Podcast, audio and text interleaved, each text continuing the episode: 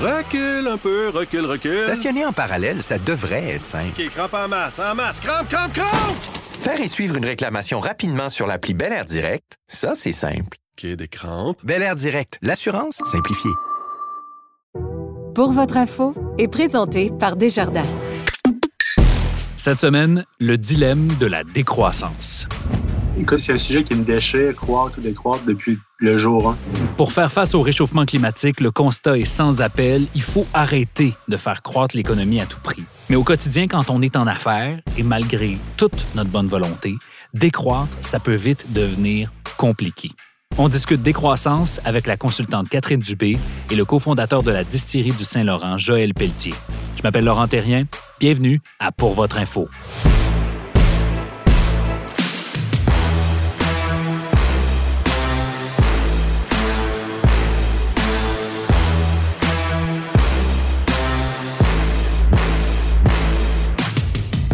Bonjour à tous, bienvenue parmi nous. Le phénomène n'est pas nouveau.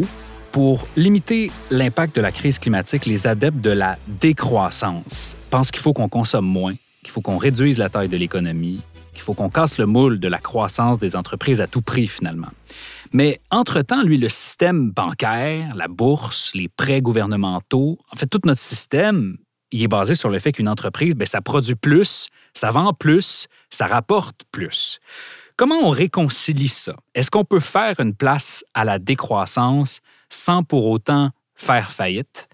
On va poser la question à nos invités. Catherine Dubé, bonjour. Bonjour. Bienvenue parmi nous. Merci d'avoir accepté notre invitation. Avec plaisir. Catherine, tu es consultante en management. Euh, tu veux plus qu'on te dise la, la, présidente de Coboom? Non. Tu veux garder le titre de consultante en management? Exactement.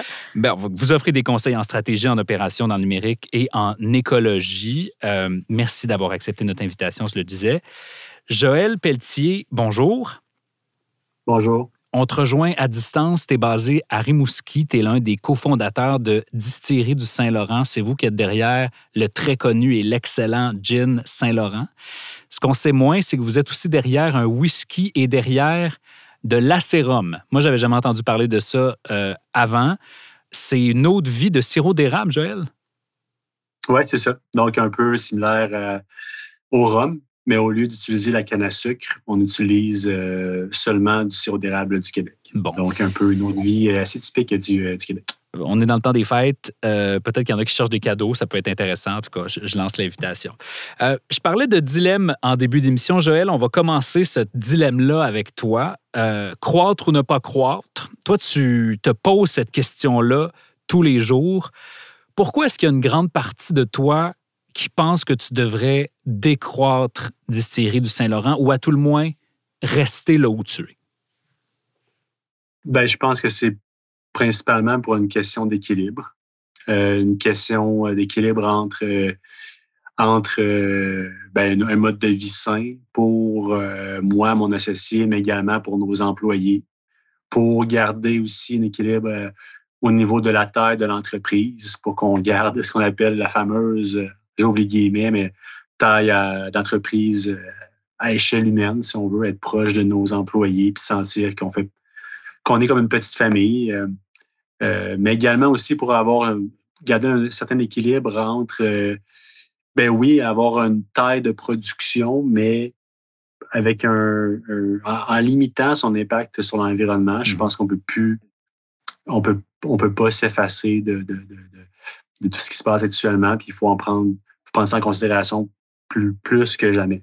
Donc, c'est un peu pour ces raisons-là. En même temps, Joël, tu es un entrepreneur, tu as dû convaincre des investisseurs de se lancer dans ce projet-là avec toi. Quand on se présente devant des investisseurs puis qu'on leur dit j'ai un beau projet, euh, une de leurs premières questions, ça va être combien ce projet-là va rapporter? C'est là où on se heurte, j'ai l'impression, comme entrepreneur, à la limite de la décroissance dans le système dans lequel on évolue, n'est-ce pas?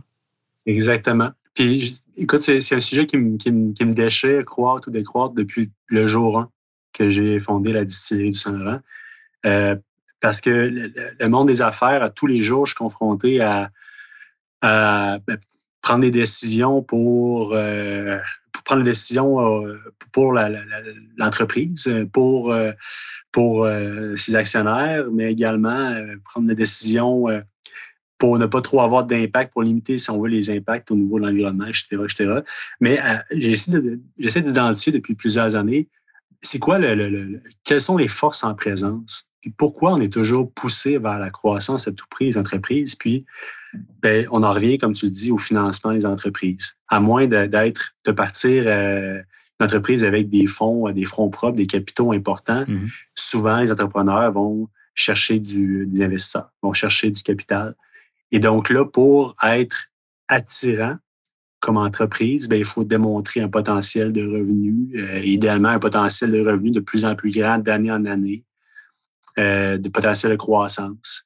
Plus on peut démontrer ce potentiel-là, plus on devient attirant pour des investisseurs et plus on a de chances de, de pouvoir partir notre entreprise au final. Donc, c'est un peu, c'est toujours un cercle vicieux. Mmh. Et euh, c'est un peu ça qui, qui, je pense, qui initie tout ce mouvement-là par la suite.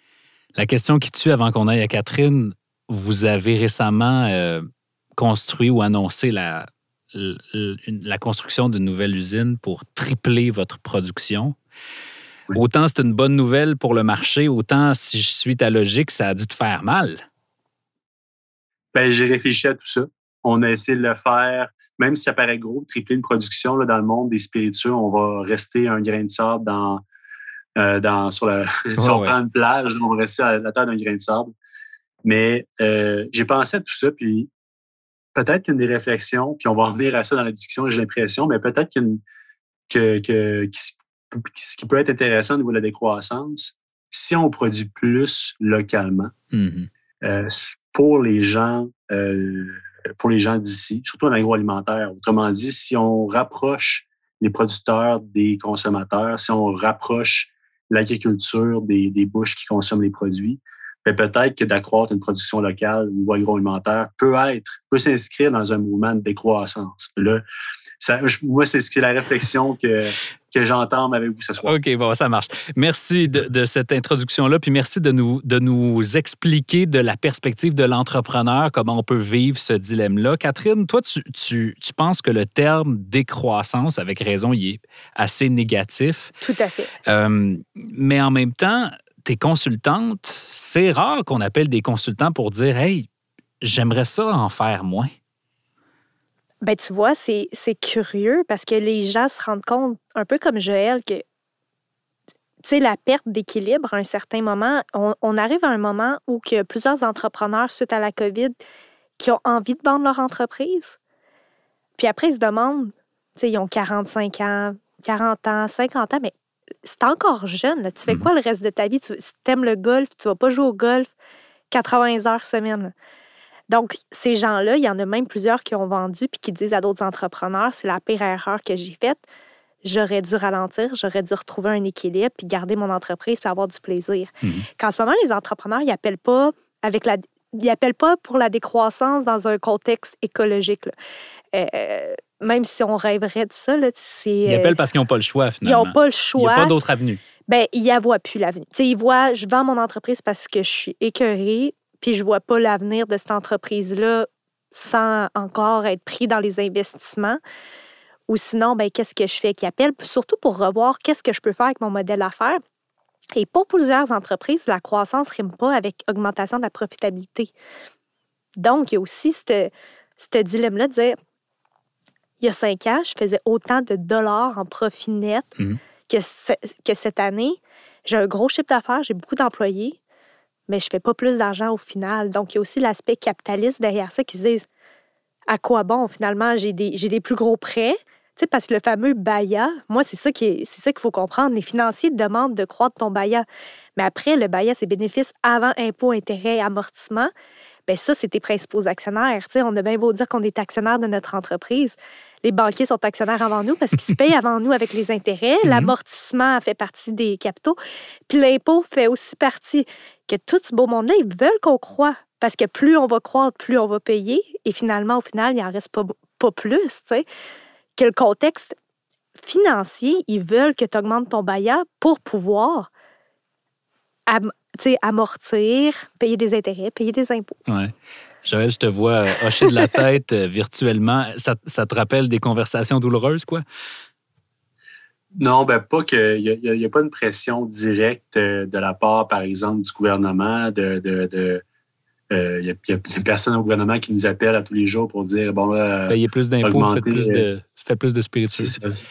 Sauf que c'est fait de façon. Euh, c'est fait de façon indirecte. Je pense que depuis des années, on, collectivement, puis là, je ne veux pas, je, pas utiliser le mot gouvernement avec un gros G, mais collectivement, je pense qu'on encourage l'entrepreneuriat beaucoup. On, on, parle beaucoup d'exportation, on parle beaucoup d'augmenter la productivité des entreprises, euh, etc. On veut certainement augmenter aussi la balance commerciale. Euh, bon, tout ça est dans un, il y a un motif d'augmenter les revenus de l'État, certainement, parce que les besoins, c'est toujours un cercle vicieux. Hein. La population augmente, les besoins de la collectivité augmentent, donc on plus de dépenses de l'État et on veut aller chercher plus de revenus aux finances publiques aussi. Donc, on souhaite toujours aller tirer un peu plus d'entreprises. Donc, on, collectivement, on cherche à, s'enrichir et c'est toujours la roue qui tourne comme, comme ça. Euh, est-ce que c'est possible de parler collectivement de décroissance de l'économie sans parler de, décroissance de la population? Je pense qu'un va avec l'autre. On rentre dans un autre sujet, mais euh, en effet, je pense qu'il y a une pression à la fois des investisseurs, des actionnaires, des entreprises et du, gouvernement aussi pour augmenter les revenus. J'ai quand même une question pour vous parce que euh, je comprends l'idée, mais dans le quotidien, la croissance, c'est aussi un moteur. C'est aussi une source d'ambition. Si l'ambition, c'est pas de croître, vous êtes là pourquoi? Faire du sens. C'est là que l'entrepreneuriat prend, un, prend un autre virage. Puis, je suis 100% d'accord avec toi.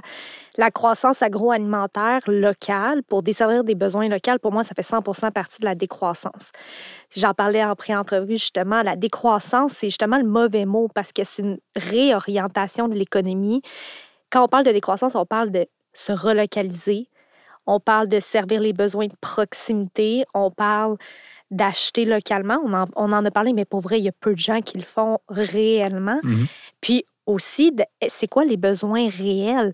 C'est pas vrai qu'on a besoin d'une télé à toutes les deux, trois ans. Donc, c'est plus une réflexion par rapport à la consommation. Les humains vont avoir besoin de se nourrir encore. Je comprends, mais dans, le quotidien de l'entrepreneur qui cherche une motivation pour continuer quand la journée est remplie de meetings, ben, ben, ben, euh, est où cette recherche de sens-là? Bien, c'est là que c'est vraiment une philosophie. Ceux qui accrochent à la décroissance parce qu'ils ont envie d'avoir un impact sur la société localement, donc créer des emplois de qualité, etc., avoir un impact environnemental positif, ouais. Ben, je dirais, c'est pas la majorité des entrepreneurs. Il ne mhm. faut pas se croire qu'on va convaincre. Euh, ben non, on est dans une société capitaliste, puis, le système fonctionne comme ça. Euh, Joël, quand tu te lèves le matin, si tu te lèves pas pour, pour, euh, pour vouloir faire croître l'entreprise, tu te lèves pourquoi? Ben, c'est ça. Je suis toujours un peu déchiré. Hein. il y a toutes sortes de, valeurs qui, se confrontent euh, en moi, comme chez plusieurs personnes. On est, euh, on, je sais pas si c'est, on est un peu la, somme de nos contradictions. Je sais pas si c'est, la bonne expression, mais, mm-hmm. euh, mais non, je me, lève le matin pour faire croître mon entreprise, pour faire croître ses revenus. Mais en même temps, des fois, je me dis que j'essaie de, mettre les choses en place pour, pour une décroissance aussi. Je pense que ce qui pousse euh, beaucoup à la croissance, euh, la plupart des entrepreneurs, en fait, c'est la même chose pour tous les, individus de la société, c'est améliorer son confort personnel. Mm-hmm. On cherche tous, on cherche tous à améliorer notre sort. Même, même ceux qui, à tous les jours se lèvent pour diminuer euh, l'impact sur l'environnement des entreprises, même ceux qui luttent pour les changements climatiques, à, à la fin de la journée, excusez-moi l'expression, mais tout le monde cherche à améliorer sa condition puis à, à travailler moins pour en avoir plus au bout de la ligne. Donc, on cherche tout à, être plus efficace, à être plus optimal, à, à, puis à accroître notre confort personnel puis celui de nos proches.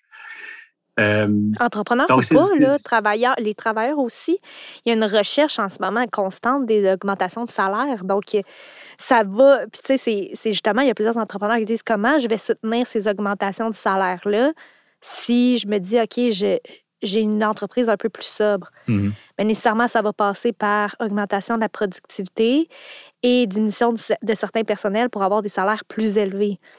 Mais tu sais, c'est tout un dilemme. Là. C'est, pas, c'est pas facile. Non, non. Puis je pense que c'est le genre de conversation où il faut qu'on soit dans des zones de gris parce que d'un côté ou de l'autre, euh, c'est pas c'est pas entièrement possible. La, la solution se trouve probablement quelque part entre les deux.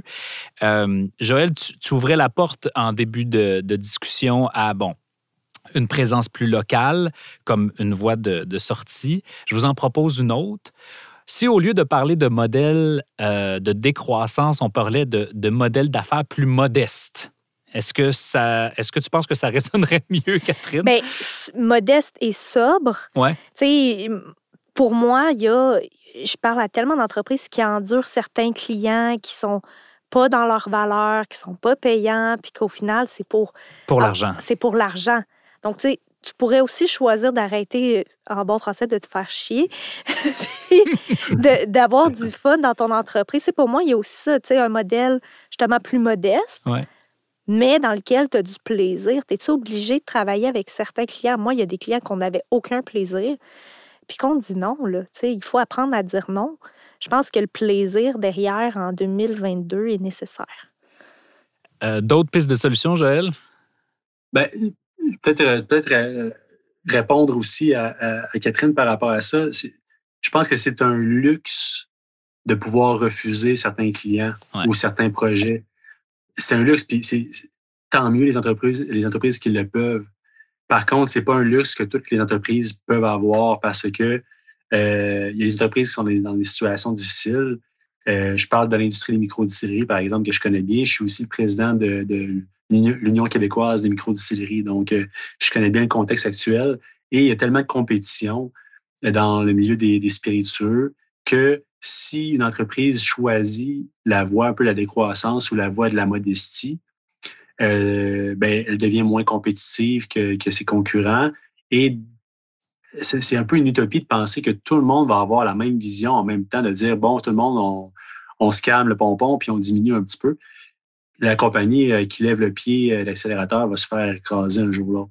C'est c'est le, le- c'est un peu le- le- la, la- la- la loi de la jungle, les affaires. Ben, Mhm. Joël, tu as raison. Moi, je suis 100% d'accord. Puis, il y a peut-être des entreprises qui ont de trop dans certains marchés, dans certains secteurs d'activité. Tu sais, tu parles des micro-distilleries. J'en ai des clients qui sont tu sais, des microbrasseries, on en parle, mais c'est vrai que la majorité sont en situation précaire. Mhm. Mais si tu es en situation précaire, en effet, c'est peut-être parce que ton modèle d'affaires, est-ce qu'il crée réellement de la valeur dans le marché puis pour la société? C'est à se questionner. Absolument. Je suis tout à fait d'accord avec toi Mais pour je ça. veux pas que tout le monde ferme. là. C'est pas ça mon point. On a, Mais fait, il y a- c'est. on a fait il y a quelques semaines un épi- un épisode sur, euh, sur la récession. Puis justement, c'est drôle parce qu'on avait un discours totalement inverse où on se disait comment on fait pour passer à travers cette crise-là. Mais c'est vrai qu'il y a peut-être un petit peu de ménage qui va se faire naturellement au cours, euh, au cours des prochains mois, bien qu'on ne le souhaite pas à personne. Mais je parlais avec des présidents de chambres de commerce, Ouais. puis ils souhaitent ce ménage-là. Mhm. Parce qu'ils se disent en ce moment, tout le monde se bat pour une petite tarte. Avec le ménage de la récession, ceux qui vont rester, c'est des modèles de création de valeur, puis Qui ont leur place. qui ont leur place réellement. Pour revenir sur, sur l'aspect de la décroissance, Joël, je, je reviens à- au dilemme auquel tu faisais référence en début d'émission. Tu, sais, tu te dis essentiellement, ça t'habite tous les jours, puis, puis c'est c'est motivé par, euh, par tes valeurs puis ta conscience environnementale. Au-delà du fait de rester local puis de contribuer à ton, à ton écosystème, vous, vous contribuez au tourisme local aussi parce que les gens viennent vous visiter, etc. Est-ce qu'il y en a d'autres voies pour décroître Distillerie du Saint-Laurent ou croître de manière sobre? Comment tu vois l'avenir dans un contexte comme celui-là? Ben, pour, si on parle de décroissance, euh, idéalement, il faut que ça vienne avec des, meilleures marges de manœuvre. Euh, parce que si on veut pouvoir justement choisir ses clients ou diminuer peut-être sa production, ben, pour atteindre un certain équilibre entre revenus dépenses, il faut, avoir des bonnes marges.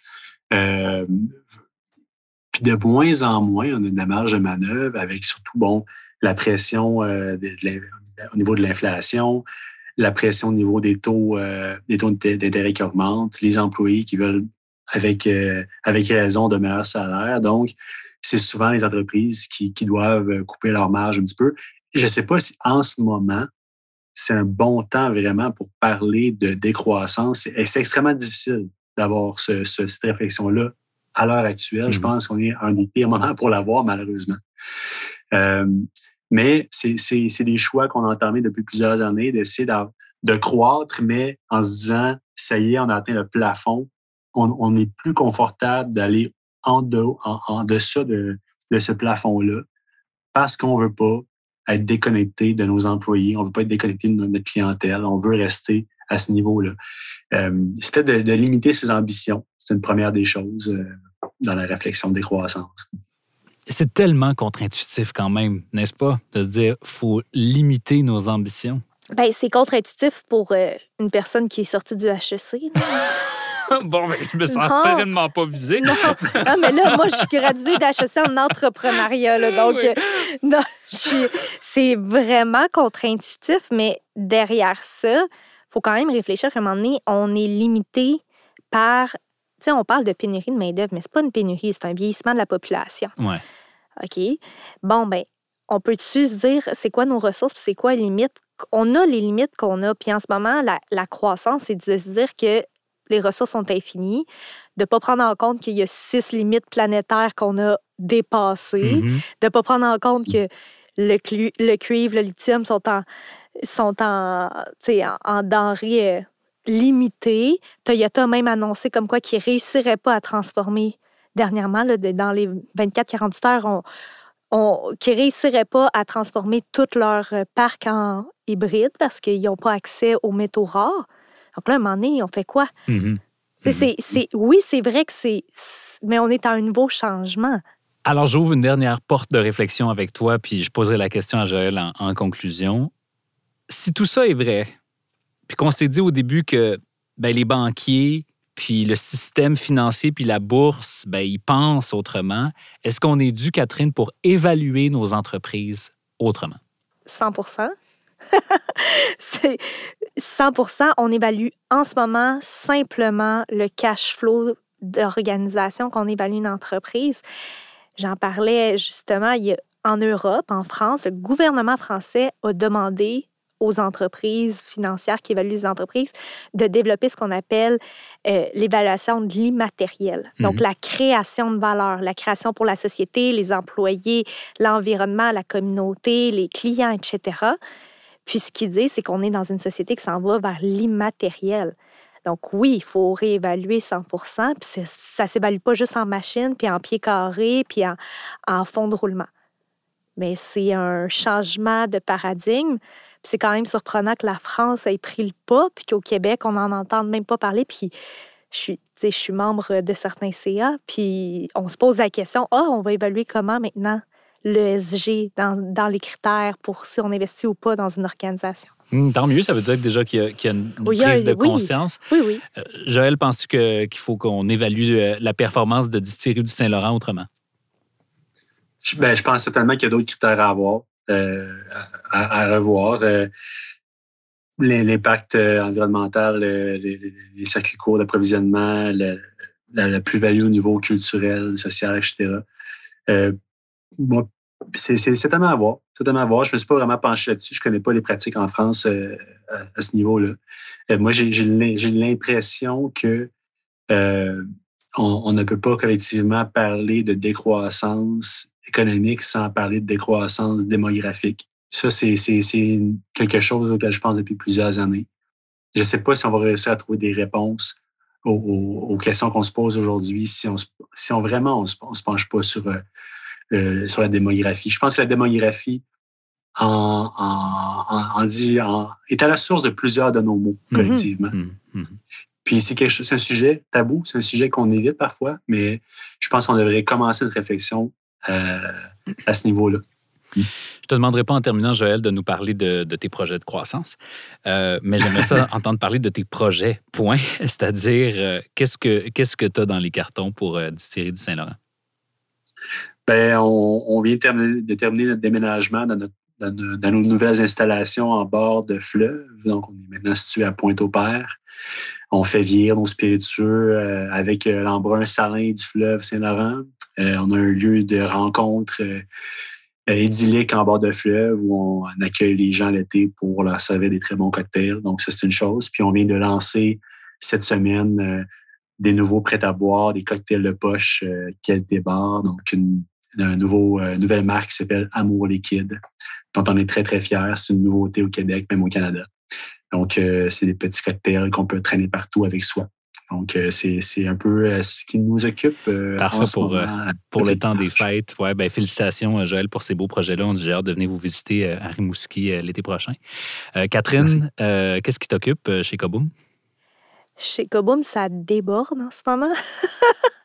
Qu'est-ce qui nous occupe? Je te dirais, c'est vraiment d'accompagner les entrepreneurs dans une nouvelle réflexion. Ce qu'on faisait depuis dix ans, c'est complètement différent. Puis Hmm. on sent qu'en ce moment, il y a un engouement plus fort que jamais, puis que les gens se posent des grosses questions, qu'on est dans des grandes réflexions stratégiques chez Koboom.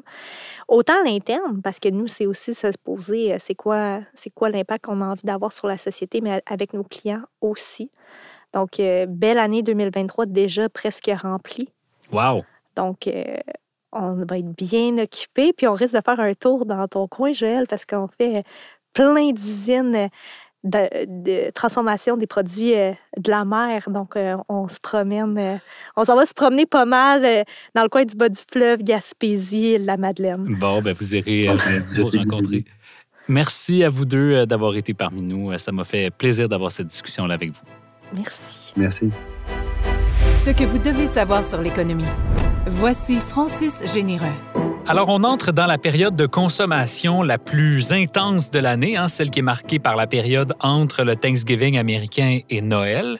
Cette année, les détaillants ne sont pas seulement en compétition entre eux, ils sont aussi en compétition contre le temps, contre la montre. Salut Francis Généreux. Bonjour. Alors Francis, pour le moment, les consommateurs sont là, ils achètent, euh, mais les détaillants, eux, sont quand même assez pressés de vendre parce que le vent économique pourrait tourner. Oui, tout à fait. On sent que la consommation et l'économie est dans un moment charnière présentement. Euh, le consommateur, comme tu disais, est encore présent, malgré l'inflation, malgré la, euh, la faible confiance qu'on a vue pendant une bonne partie de l'année, malgré les hausses de taux d'intérêt. Euh, les ventes, les, les derniers chiffres officiels qu'on a sont pour le mois d'octobre aux États-Unis, sont, en, étaient en hausse de 1,3 ce qui est très fort, très Ouais. bon, puis qui était une donnée favorable. Mais en même temps, on sait, on a déjà des craintes de récession, surtout concernant l'année prochaine, parce que ces effets dont j'ai mentionné, notamment les hausses de taux, euh, devraient éventuellement faire mal. Et, euh, les consommateurs, en tout cas les, les- les marchands sentent que les consommateurs ont encore de l'argent parce qu'ils ont beaucoup épargné pendant la, euh, pen- en- pendant la pandémie. Euh, cette épargne-là, fortement accumulée grâce notamment aux effets euh, des, euh, des mesures gouvernementales, mais depuis un an à peu près, ben, l'épargne est pas mal moins forte. Ils ont encore de l'argent, mais peut-être de moins en moins. Puis avant que tout ça devienne plus lent, mais les, les- les- les détaillants, mais ils veulent vendre. Pourquoi qu'ils veulent vendre? Aussi euh, parce que les, euh, euh, le- leur stock, donc les inventaires des détaillants, sont euh, anormalement élevés aussi. Ils ont beaucoup commandé pendant la pandémie en disant la consommation va repartir, mais finalement, ils n'ont peut-être pas commandé les bonnes choses. Puis là, maintenant, ils veulent écouler leur stock. Hmm. Et donc, la consommation, c'est toujours un indice de la, santé d'une économie. hein. Plus l'économie va bien et plus la consommation augmente. Là, bon, tu nous dis, les, les détaillants sont pressés de vendre, mais les gens continuent d'acheter. Qu'est-ce qu'on doit en comprendre? Qu'est-ce que, les indicateurs liés à la consommation nous apprennent en ce moment? Ben, comme je disais tantôt, la croissance de la consommation jusqu'à tout récemment était forte. C'est important, par contre. La consommation, c'est 70-75% de l'économie euh, aux États-Unis. Et, euh, on sent qu'il faut que cela tienne si on veut que l'économie tienne. Euh, et pour que la consommation tienne, il faut que l'emploi tienne bon. Il faut que les salaires continuent de progresser. Il faudrait idéalement que l'inflation baisse. Mais là, présentement, qu'on a un peu peur pour tout ça. S'il y a une récession, on va s'attendre à des pertes d'emploi. Les salaires pourraient monter moins vite. Euh, et euh, donc, ça pourrait faire la différence pour la consommation. Mais tout ça est aussi un petit peu voulu parce que ça, ça prend ça aussi si on veut revenir à un taux d'inflation plus normal, comme les, les banques centrales le souhaitent, plus ou moins un taux de 2 d'ici Ouais. un an. Donc, euh, ces facteurs-là, ben, tout ça mis ensemble, ben, on s'attend à un ralentissement et la consommation va être le, le gros signal pour savoir si on a vraiment un tel ralentissement. Mhm. À voir donc si le lendemain de veille après Noël va être dur ou non. Merci, Francis, d'avoir été avec nous. Ça fait plaisir.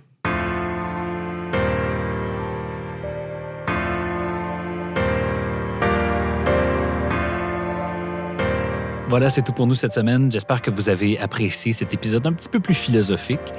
Pour votre info, est un balado indépendant présenté par Desjardins, notre recherchiste et Philippine de Tinguy. Nos épisodes sont enregistrés au studio Edgar à Montréal. Notre technicien cette semaine est Steve Cordeau. Tous nos épisodes sont disponibles sur C23, la plateforme de balado de Cogeco Media, ainsi que sur Spotify, sur Apple Podcast et partout où vous retrouvez vos balados. Je m'appelle Laurent Terrien. Merci d'avoir été avec nous. On se reparle la semaine prochaine.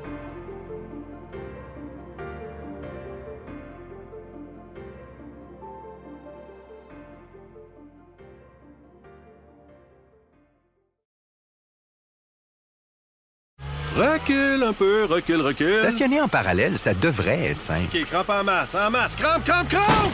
Faire et suivre une réclamation rapidement sur l'appli Bel Air Direct, ça, c'est simple. OK, des crampes. Bel Air Direct, l'assurance simplifiée.